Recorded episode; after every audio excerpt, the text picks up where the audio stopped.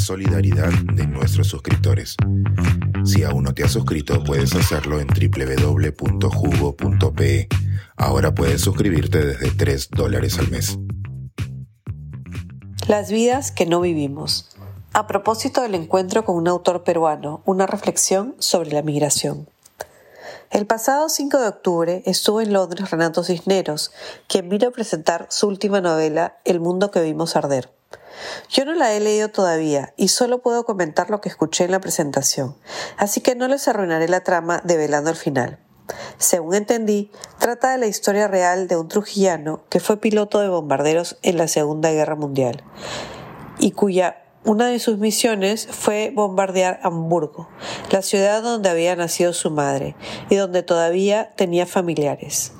Los pilares de la novela son el drama intenso que vive el protagonista, pero también una conversación entre dos migrantes que se desarrolla en un taxi madrileño.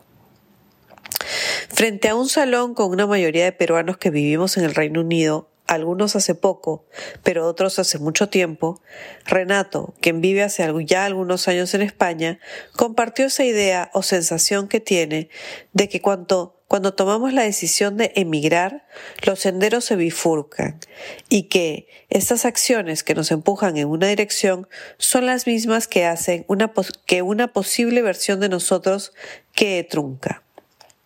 ¿Quiénes hubiésemos sido si nos quedábamos en el mismo lugar y no comenzábamos otra vida?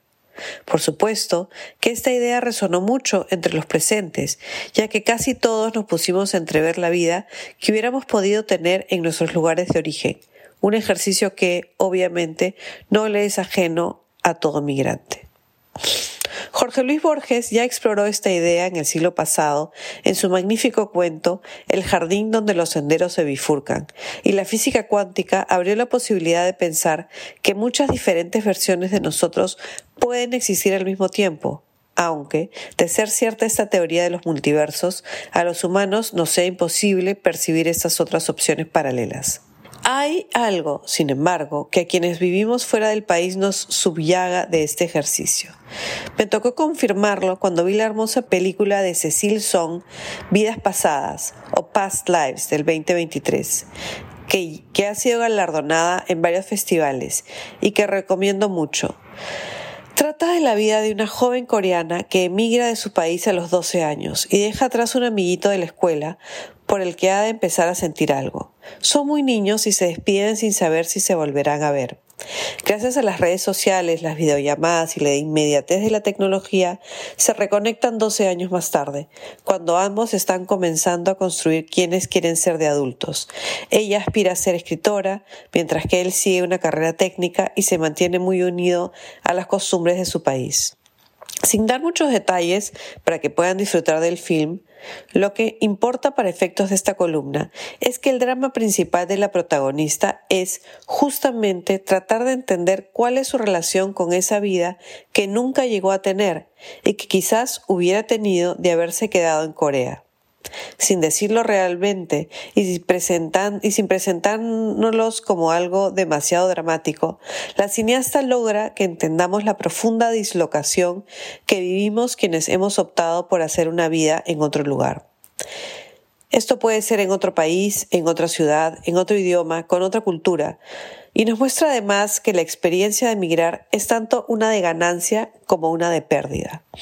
Por supuesto que las personas en, en, las que nos convertimos al establecernos en otro lugar tienen muchas ventajas, ya que en muchos casos podemos hacer cosas que tal vez no habríamos podido o querido hacer en nuestro lugar de origen. Pero también hay una pérdida, algo que pudo haber sido y no fue, una serie de opciones que tomamos cuando decidimos hacer una vida lejos. Esto significa que hay algo de nosotros que queda oculto, perdido. Y también quiere decir que en muchas ocasiones las únicas personas que pueden entender quiénes somos realmente son las que han transitado caminos similares y que han vivido las experiencias de construir una vida, una nueva vida lejos. Existe además el complejo añadido de que no somos las mismas personas en todos lados. La migración también nos permite reinventarnos con mayor soltura y también puede llevarnos a que sintamos los vínculos con nuestros lugares de origen de manera más intensa. Esto quizás se deba a que una parte de nosotros se vea obligada a callar o a ser domesticada para encajar mejor en el nuevo lugar, o porque sentimos la necesidad de mantener esos vínculos con fuerza para que una parte de nosotros no se pierda irremediablemente. Tal vez por ello, siempre recuerdo a un personaje de Cien años de soledad, el turco, que en su país adoptivo no hacía más que añorar su tierra, pero que al volver se da cuenta de que ya no es la misma persona y que ahora le hace falta Macondo. Algo de eso vivimos los migrantes, sobre todo los que vamos y venimos y migramos más de una vez. Cada uno de estos movimientos nos enriquece, pero al mismo tiempo hay una parte de nosotros que queda suspendida en el aire, como el bombardero de la novela de Renato Cisneros. Suscríbete a Jugo y espía en vivo cómo se tramó este artículo. Nuestros suscriptores pueden entrar por Zoom a nuestras nutritivas y divertidas reuniones editoriales. Suscríbete en www.jugo.pe.